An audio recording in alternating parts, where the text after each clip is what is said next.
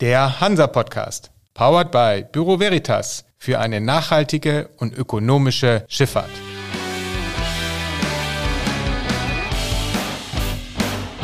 Der Hansa-Podcast.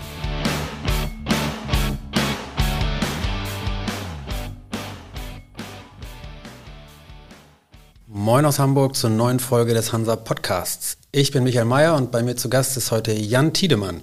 Chefanalyst vom Branchendienst Alphaliner der Containerschifffahrtssparte von Access Marine. Moin, Herr Tiedemann. Hallo, guten Morgen. Herr Tiedemann, Sie haben ja sehr viel mit der Containerschifffahrt zu tun und blicken immer sehr detailliert in die Geschichten, die da passieren, in die Flotten. Wenn Sie so auf die aktuelle Situation in der Flotte blicken, was fällt Ihnen da als erstes ein? Was ist Ihre erste Assoziation? Naja, wie man die Flotte sich heute betrachtet, das hängt eigentlich sehr, sehr stark an, an der Frage des Zeithorizontes, auf den man schaut. Wenn wir mal alles tagesaktuelle Geschehen weglassen, dann ist das große Thema oder die großen Themen äh, in der Flotte, die wir haben, ein bisschen Angst vor Überkapazität durch ein enormes Orderbook auf der einen Seite, aber auf der anderen Seite auch die Notwendigkeit, mit neuen Treibstoffen und effizienteren Schiffen die bestehende Flotte zu ähm, verjüngen. Das sind alles so zwei große, ich nenne das mal Big Picture Themen, die die Flotte langfristig beschäftigen und die die Flottenstrategie langfristig ausmachen. Auf einer kurzfristigen Brille gucken wir natürlich jetzt im Moment auf die Situation mit dem Roten Meer durch die äh, Angriffe auf Schiffe, nicht nur Containerschiffe, aber natürlich auch und hauptsächlich Containerschiffe. Wie sich das kurzfristig auf, auf Nachfrage und äh, für die Tonnage auswirkt. Die ersten beiden Punkte, die Sie genannt haben, das, das Orderbook, das manche für gefährlich halten oder zu groß halten. Manche sind da eher entspannt. Dann haben wir aber auch gleichzeitig die Frage nach den alternativen Kraftstoffen.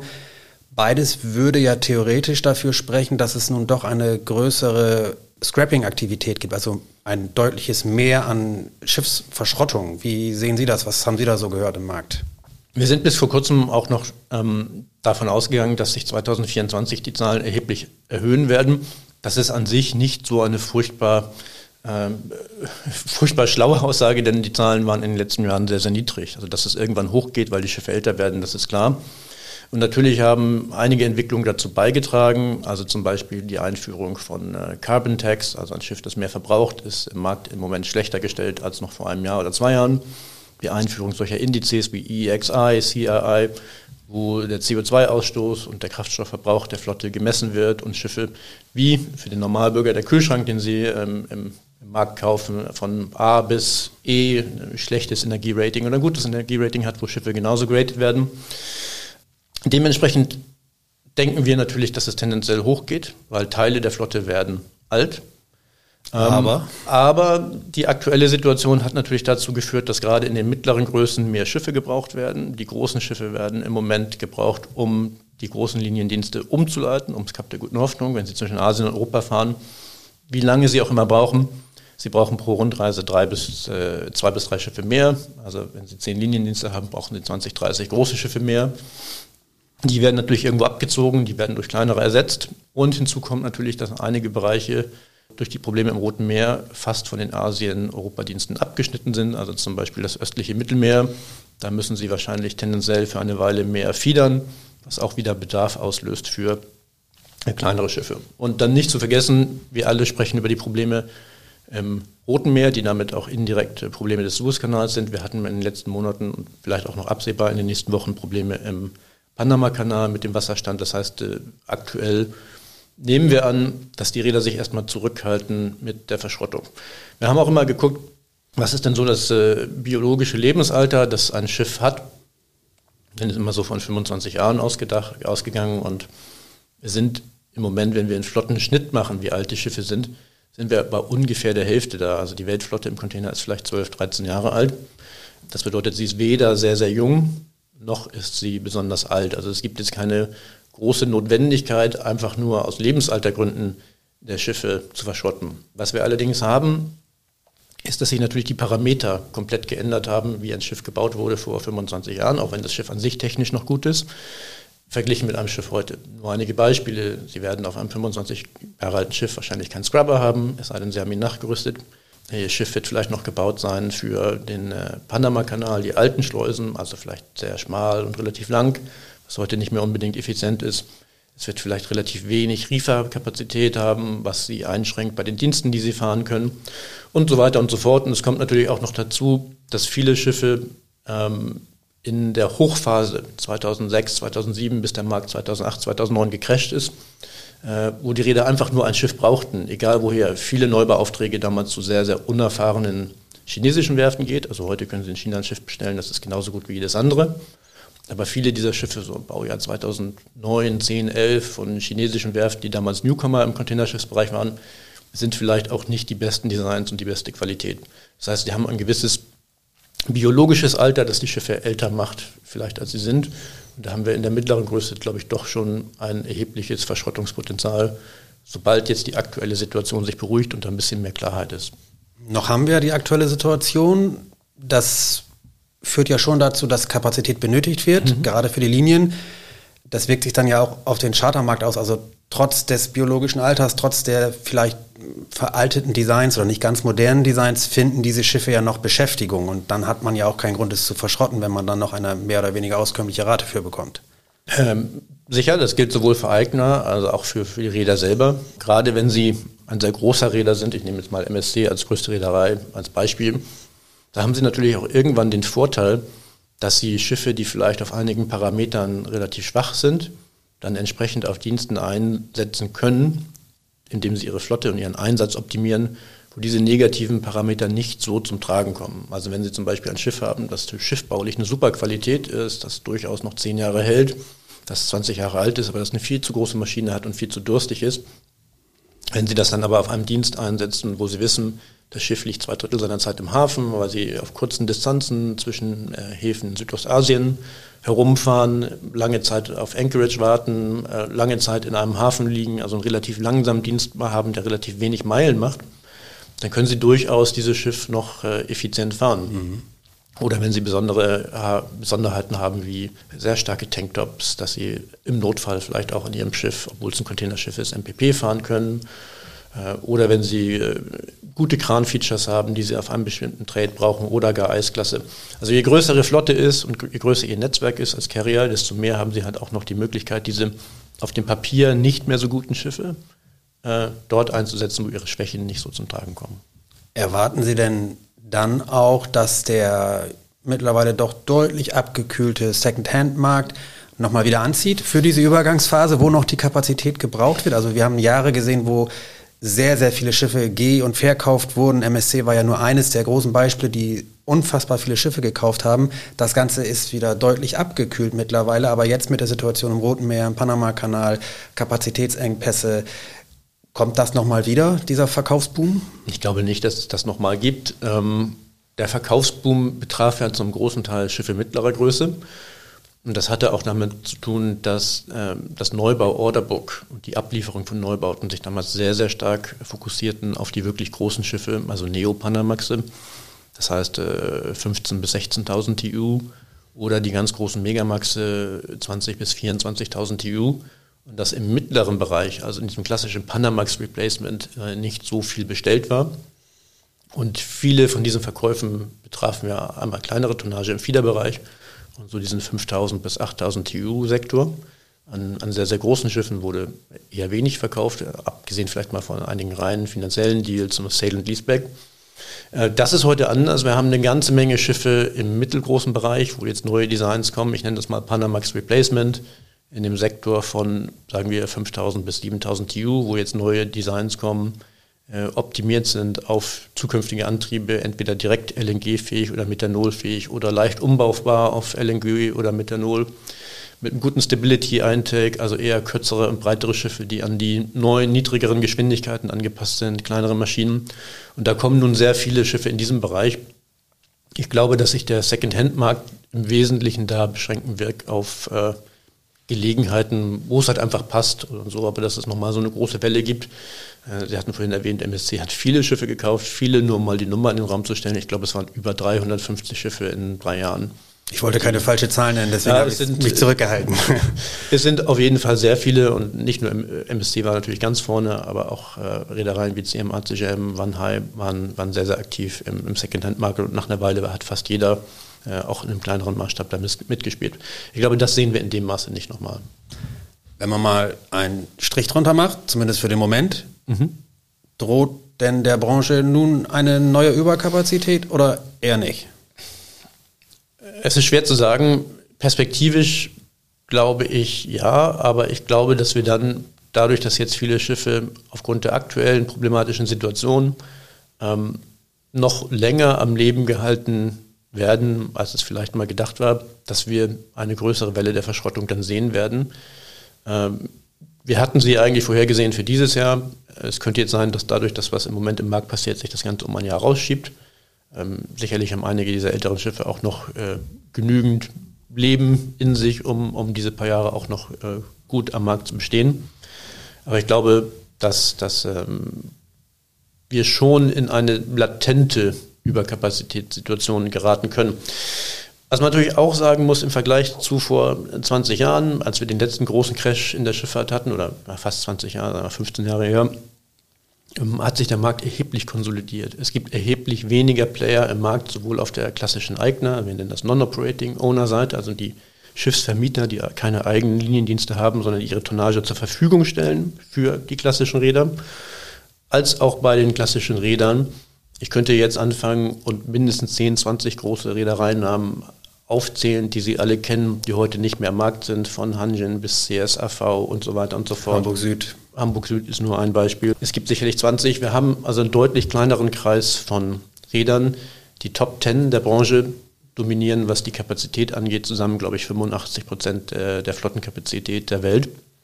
Das bedeutet natürlich auch, dass die Räder viel mehr, also die Carrier, viel mehr Stärke haben, gegebenenfalls Kapazität auch zu managen. Zum Beispiel durch das gezielte Einstellen von den Diensten, durch das Auflegen von Schiffen, aber auch natürlich aktuell äh, durch langsamer Fahren. Ähm, die Frage ist mal, wie langsam kann man einen Liniendienst noch machen? Nur als Orientierung, wir gehen mal zurück vor den großen Marktcrash 2008. Ähm, ein Asien-Europa-Dienst, ein typischer Liniendienst, brauchte acht Wochen, bis das Schiff in Hamburg losgefahren, nach Shanghai oder sonst wo gefahren ist und wieder in Hamburg zurück war. Da diese Dienste ja in der Regel alle wöchentlich ist, sind, heißt es auch, sie brauchten acht Schiffe, um einmal rumzufahren, bis das erste Schiff wieder da ist. Heute fahren sie den gleichen Dienst ohne äh, Rotes Meer, Problem, ohne Probleme im Roten Meer in 12 bis 13 Wochen. Mit dem Roten Meer, wenn sie noch außen rumfahren, sind sie teilweise bei 15 oder bei ganz langen Diensten äh, 16 Wochen.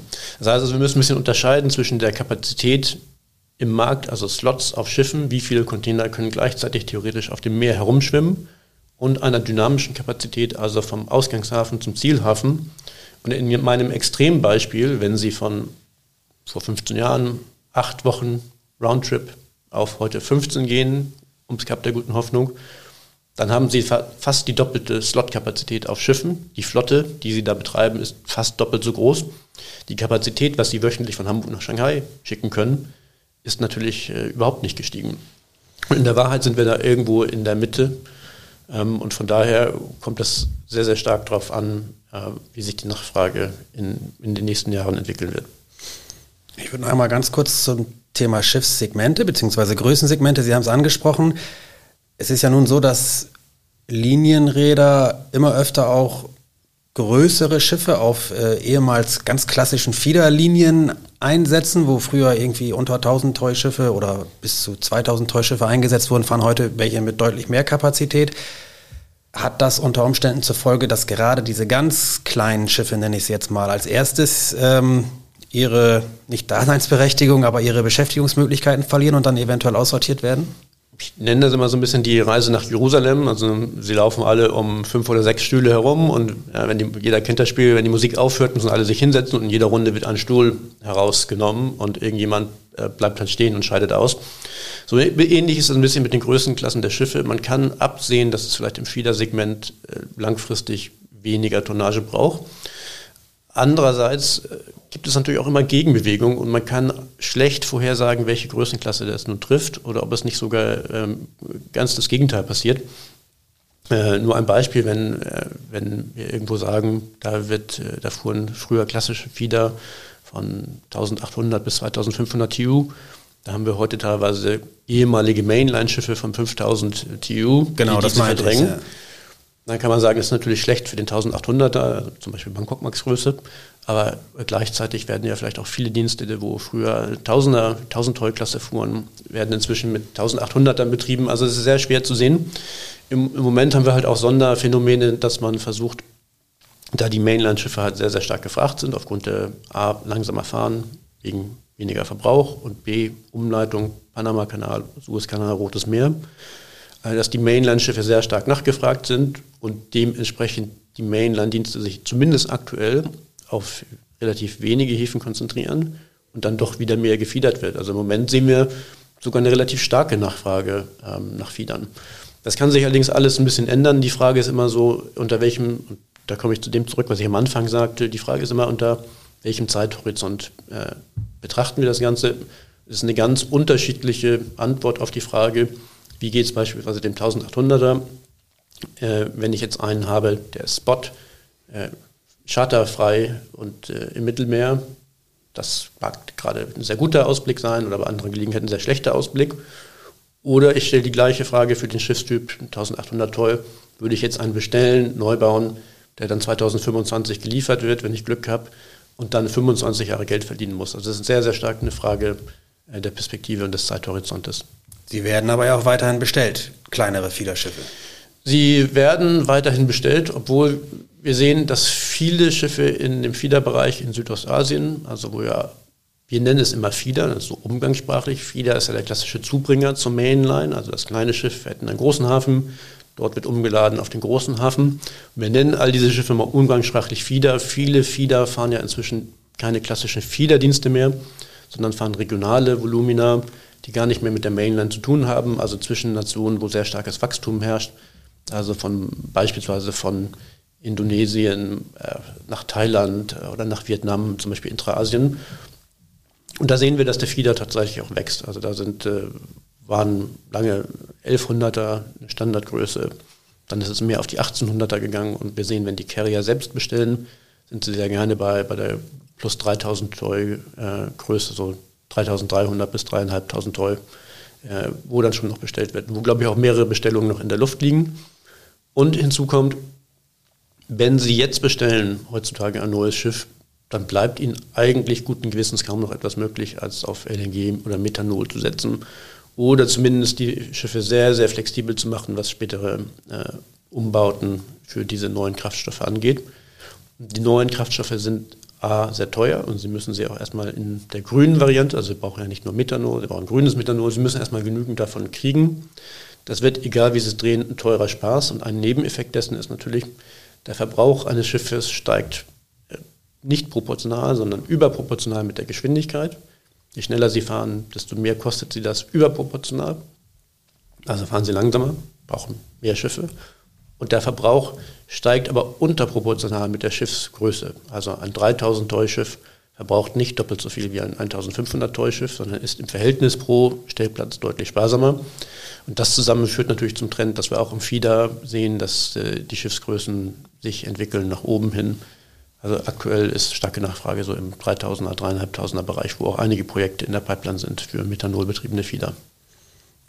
Die neue oder angekündigte Gemini-Allianz von Maersk und Hapag-Lloyd geht ja genau diesen Weg. Die sagt ja, okay, wir nehmen weniger große Häfen, die wir anlaufen, oder, oder wir laufen mit unseren großen Schiffen weniger Hubs an, machen dafür aber umso mehr Transshipment und Feeder. Das wiederum wäre dann ja äh, sozusagen ein Plus für die kleineren Schiffe, wenn denn vielleicht sogar andere Akteure nachziehen und das ebenso machen oder ankündigen. Es gibt zumindest unseres Wissens nach bei einigen Linien genau solche Überlegungen. Meinen Sie, dass das irgendwie äh, dieses Beispiel Schule macht? Also erstmal müssen wir vorsichtig sein, wenn man dann sagt, na, das hilft dem Fieder, wenn dann viel gefiedert wird.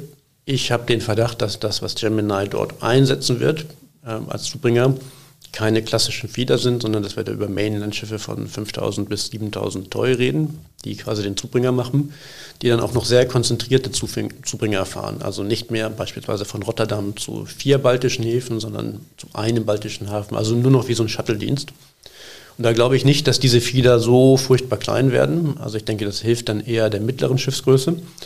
Wahrscheinlich werden die Reedereien dort auch versuchen, viele eigene Schiffe, ehemalige Mainliner einzusetzen und nicht unbedingt äh, Fieder zu chartern.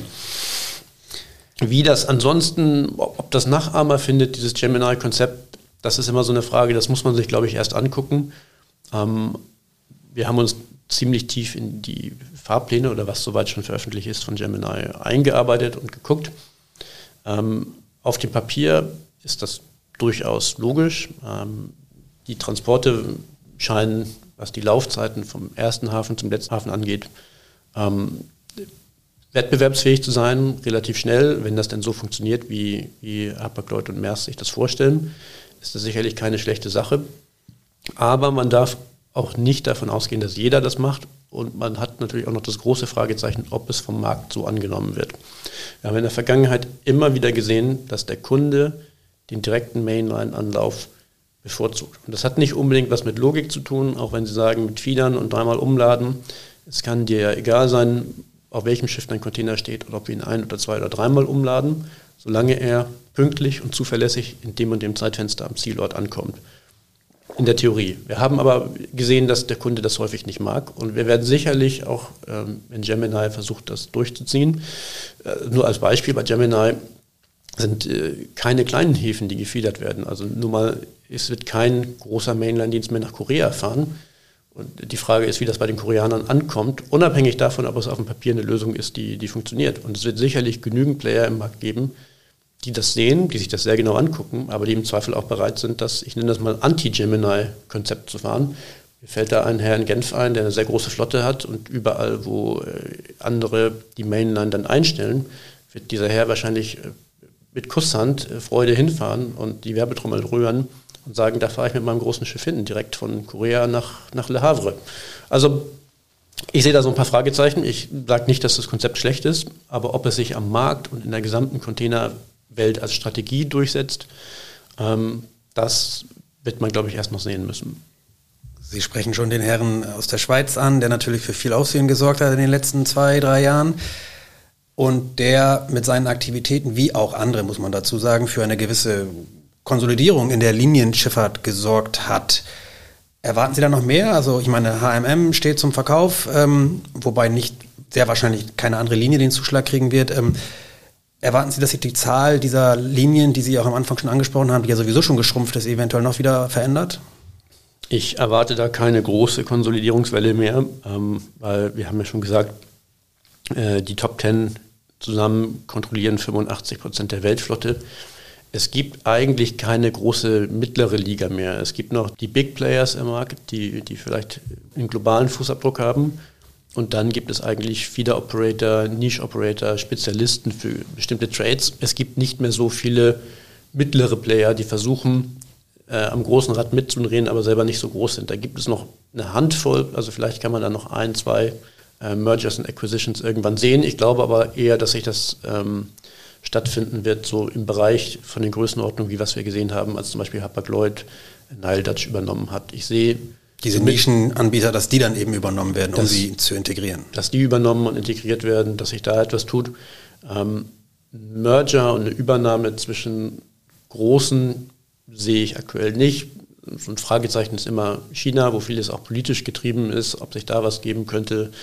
Wir haben drei taiwanesische Reedereien mit Evergreen, Yangming und Wanhai, drei große aber das steht alles in den Sternen und aktuell zumindest sehen wir das nicht. Und die Frage ist natürlich immer, wenn Sie sowas machen als Räder, äh, Sie kaufen sich natürlich auch eine Menge Probleme ein. Äh, solche Firmen zu integrieren ist nie einfach. Unterschiedliche Kulturen, unterschiedliche Managementsysteme, unterschiedliche IT, also davon kann Ihnen jeder ein Lied singen, alleine die Software zu integrieren, die Buchungssysteme, also da haben Reedereien, ohne dass ich jetzt Namen nenne, hunderte Millionen verloren, wenn nicht sogar Milliarden an solchen äh, Problemen. Das heißt, eine Übernahme und ein Merger hat natürlich immer auch Nachteile. Und gerade wo die, die Räder schon sehr groß sind, werden sicherlich auch die Wettbewerbshüter sehr, sehr genau draufschauen. In der Regel, abgesehen von irgendwelchen Nischengeschichten, müssen immer drei große Regulatoren zustimmen. Das sind China, die USA, also die FMC und die EU-Kommission. Und wenn es von diesen drei grünes Licht gibt, dann geht der Deal in der Regel durch, vielleicht auch mit Abstrichen hier und da. Aber alle diese drei, die müssen sagen ja, damit es funktioniert. Und ich könnte mir vorstellen, dass jetzt noch ein großer Merger, also von zwei Global Playern, dass es da doch erhebliche Widerstände dann geben würde, den dann aber, vielleicht wäre das noch möglich, rein kartellrechtlich, möglich vielleicht, aber diesen größeren Widerständen stehen ja auch immer geringere Gewinne in Economies of Scale gegenüber. Wenn Sie Ihre Flotte von einer Million auf zwei Millionen vergrößern, Da ändert sich ihr Footprint und der, der Bums, den sie im Markt haben, der, der macht noch einen ganz schönen Sprung. Wenn sie irgendwann von 5 Millionen auf 6 Millionen das vergrößern, ist das nicht unbedingt mehr der Gamechanger. Und da muss man sich das sehr genau überlegen, ob sich das für sie lohnt und ob die Vorteile noch die Nachteile überwiegen. Die EU-Kommission hat ja nun auch bei der ähm, leichten Variante ähm, der Zusammenarbeit bei, der, bei den Allianzen ihr Zeichen gesetzt und äh, die Gruppenfreistellungsverordnung ähm, nicht gekippt, aber zumindest wird sie sie wohl auslaufen lassen. Wie auch immer die Konsequenzen für die einzelnen Linien sind, aber was denken Sie denn, könnte das oder auch andere Parameter für die Struktur der Allianzen in der Containerschifffahrt bedeuten? Also jetzt ist Hapag-Lloyd steigt äh, aus ihrer Allianz aus. Maersk und MSC haben sich eh ähm, getrennt. Können wir da noch mehr äh, erwarten, dass sich das ändert? Also erstmal eine Vorbemerkung, ähm, weil das häufig in einen Topf, ich will nicht sagen missverstanden wird, aber weil es häufig in einen Topf geworfen wird. Diese Gruppenfreistellungsverordnung hat nichts mit den Allianzen zu tun. Also diese Gruppenfreistellungsverordnung heißt ja eigentlich, sie können bis zu einem gewissen Grad zusammenarbeiten, ohne dass sie dafür eine spezielle Genehmigung brauchen. Das heißt, die Beweislast ist erstmal umgekehrt. Wir sagen, es ist okay und ihr könnt erstmal machen. Die Allianzen funktionieren nicht so. Jede der großen Allianzen ist speziell beantragt und läuft unter einem gesonderten Verfahren. Also diese, diese Änderung bei der EU und in den Regularien hat keine Auswirkung auf die bestehenden Allianzen. Man kann sie höchstens so ein bisschen als, äh, als Indikator dafür nehmen, dass sich vielleicht bei der EU das Mindset geändert hat. Über die letzten Jahre, wo die Frachtraten exorbitant hoch waren, sind natürlich alle möglichen Ladungseigner, äh, die stocksauer waren auf die Räder, die deren Räder beschuldigt haben, dass sie von der Gesamtsituation Corona etc. sehr, sehr stark profitieren, zu ihren Abgeordneten gelaufen in den USA, zu ihrem Congressman, haben sich beschwert und haben gesagt, ihr müsst denen mal die Ketten anlegen, ihr müsst mal die Regularien verschärfen. Ähm, direkt auf die Allianzen wirkt sich das erstmal nicht aus, aber vielleicht in Zukunft ist man vielleicht kritischer, wenn man da hinschaut. Was die Allianzen jetzt angeht, okay, nächstes Jahr wird äh, Hapag-Lloyd die Alliance verlassen. Ähm, entgegen, wir nehmen an, dass MSC als Einzelplayer äh, weiter am Markt sein wird. Das ist das, was sie, glaube ich, immer wollten. Sie sind auch groß genug, das zu machen. Das war ja auch ein bisschen das Ziel dieser ganzen Wachstumsstrategie, glaube ich. Also alleine agieren zu können. Das denken wir, dass es bei MSC schon seit zehn Jahren oder länger die gesetzte Agenda ist. Wir wollen der erste wirkliche Global Player in diesem Markt sein, der komplett alles alleine machen kann, ohne auf einen Partner angewiesen zu sein, was bisher niemand konnte. Ähm, selbst Maersk nicht. Und bei Maersk waren wir immer so ein bisschen ähm, auf Messerschneide, ob Maersk die gleiche Strategie verfolgen wird, ob sie sich für groß genug halten, das zu machen. Erst könnte das vielleicht, aber es ist grenzwertig. Nun hat Maersk mit äh, Hapag-Lloyd ja einen neuen Partner gefunden. Äh, absehbar sind die beiden zusammen dann so groß wie, Maersk, wie, wie MSC alleine. Ähm, die Frage ist, ob das dann im nächsten Jahr Verwerfungen bringt. Entgegen des ersten Eindrucks wäre die Alliance groß genug, um alleine zu stehen. Ähm, einige Partner in The Alliance, also vor allen Dingen Ocean Network Express, haben sehr große Orderbooks, äh, bauen ihre Kapazitäten dann nochmal deutlich aus. Ähm, die Frage ist nichtsdestotrotz, ob, ob dieser Schritt und die Ankündigung von Gemini nicht doch nochmal ein, äh, eine, ein kleines Erdbeben in den Allianzen auslösen wird.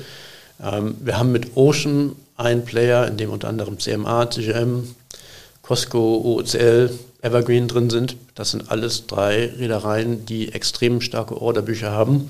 Da stellt sich so ein bisschen die Frage, ob die nicht vielleicht einer Allianz entwachsen sogar.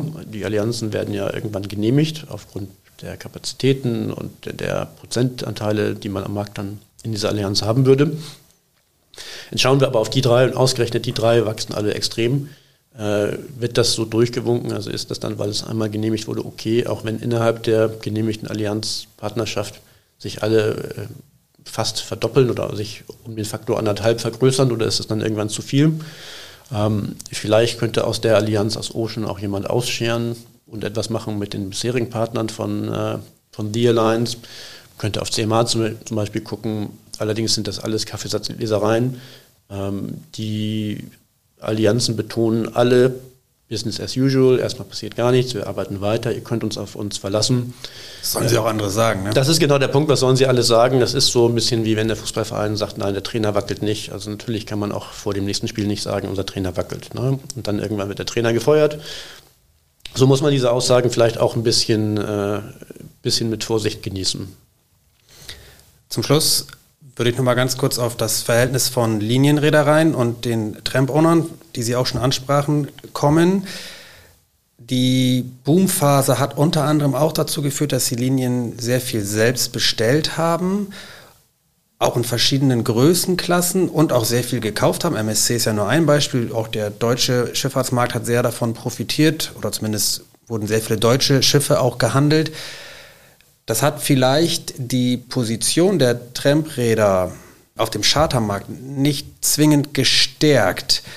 Was erwarten Sie in dieser Hinsicht? Wird das sich noch verschärfen, dass die Linien einfach eine immer größere Marktmacht aufbauen, weil sie dann doch auf eigene Tonnage setzen? Auch wenn sie immer wieder sagen, nein, nein, wir wollen natürlich mit Tramprädern zusammenarbeiten, das ist eine gute langfristige Partnerschaft, wir sind total zufrieden. Klar, aber irgendwie wird ja dann doch schon sehr viel auf eigene Rechnung gestellt. Also wirklich viel kann ich dazu nicht sagen. Das ist eher ein gefühltes Thema bei mir, weil letztendlich der, der Unterschied ist, dass die Linien, fast alle Linien durch die enormen Gewinne der letzten Jahre auf einem großen Berg Geld sitzen. Und teilweise gibt es durchaus Konstellationen, wo es für die Linie, was Crewing, was Management, was vielleicht auch Steuerrechtliches angeht, durchaus vorteilhaft wäre, mit einem Trempräder zusammenzuarbeiten. Aber man hat halt einfach diese Milliarden, die man jetzt irgendwie investieren muss. Und äh, was wir häufig sehen, sind Modelle, wo man dann solche Zwischenlösungen macht, wo ähm, die Linie das Schiff selber bestellt, finanziert. Ähm, aber alleine, weil ihnen die Ressourcen fehlen, dann zum Beispiel Management, technisches Management, äh, outgesourced werden an jemanden, der ehemaliger äh, Trempräder war. Da werden die Grenzen sicherlich so ein bisschen verschwimmen. Und gerade im Moment, dadurch, dass die Werften sehr stark gebucht sind, nicht nur mit Containerschiffen, es gibt jetzt auch ein Backlog, weil der Container viel Neubauaufträge im Bereich Bulk, Tank verdrängt hat. Da gibt es sicherlich auch eine neue Welle an Bestellungen. Äh, wir wollen alle unabhängiger sein von, von Erdgaspipelines zum Beispiel. Also sind sehr viele LNG-Schiffe im Zulauf, äh, weil man damit zu Not ein LNG flexibel sourcen kann. Man kann es in Indonesien, in den USA und sonst wo kaufen und ist nicht auf die Pipeline aus Russland angewiesen. Da sehen wir auch sehr viele Neubauaufträge im Bereich LNG was sehr hochwertige Schiffe sind, die nicht jede Werft bauen kann. Insgesamt führt das natürlich dazu, dass die Neubaupreise für Schiffe im Moment sehr hoch sind und dass sie natürlich nochmal extra hoch sind, weil sie Schiffe mit hohen Specs bestellen müssen, also LNG Ready oder LNG Prepared oder Methanol Ready mit guten Maschinen und gute Designs. Ähm, das heißt, im Vergleich zu vor zehn Jahren im Standardschiff, heute ein High-Spec-Schiff, zahlen sie deutlich, deutlich mehr Geld. Und ohne ein mindestens mittelfristiges, eher langfristiges Commitment von einem der großen Räder, also sozusagen von einem Blue Chip Account, äh, dürfte es auch für viele der klassischen Trempräder einfach schwierig werden, in dem Bereich solche Schiffe vorzufinanzieren. Nur auf dem blauen Dunst, dass vielleicht mal jemand das Schiff chartert. Ähm, also da wird man enger mit den, werden die Tonnage Provider und die Räder einfach enger miteinander reden müssen, weil es anders, glaube ich, gar nicht mehr geht. Vielleicht mit Ausnahme der wenigen Räder, so klassischen Räder, ich meine jetzt nicht die Linie, klassische Tonnage-Provider, die einfach das Geld haben, äh, weil es Family Offices sind. Der Blick geht da ein bisschen nach Griechenland zum Beispiel hinter, dass sie spekulativ überhaupt solche großen Schiffe bestellen können oder antizyklisch. Das ist was, was einfach auch gar nicht jeder kann, selbst wenn das gerne möchte. Ähm, ich selber kenne den Markt sehr gut. Ich habe auch eine Meinung, was am Markt passiert. Nur wenn ich in mein Portemonnaie gucke, ich habe nicht die 500 Millionen, um fünf große Containerschiffe zu bestellen, das mal eben so zu machen und dann jemanden zu überzeugen, mir das Geld zu geben, da den Business Case aufzumachen, das ist schon im Moment relativ schwierig. Also niemand richtig weiß, wo der Markt hingeht.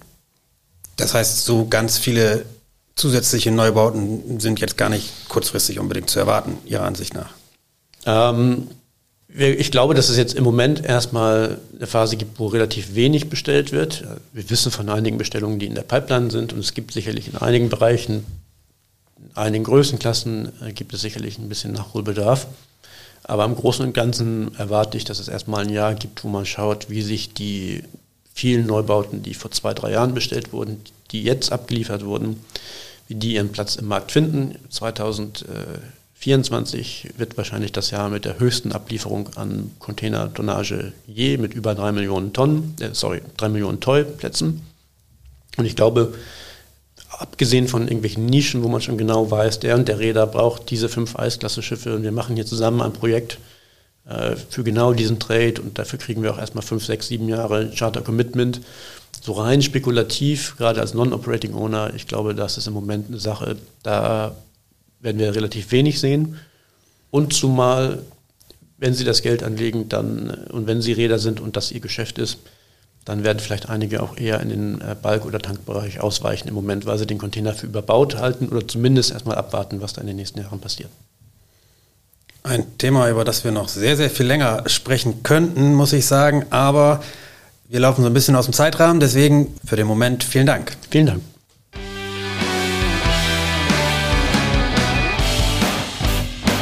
Das war für Sie der Hansa Podcast. Jetzt abonnieren und keine Folge verpassen. Alle News und Hintergründe aus der maritimen Welt aktuell auf hansa-online.de und monatlich im Hansa Magazin.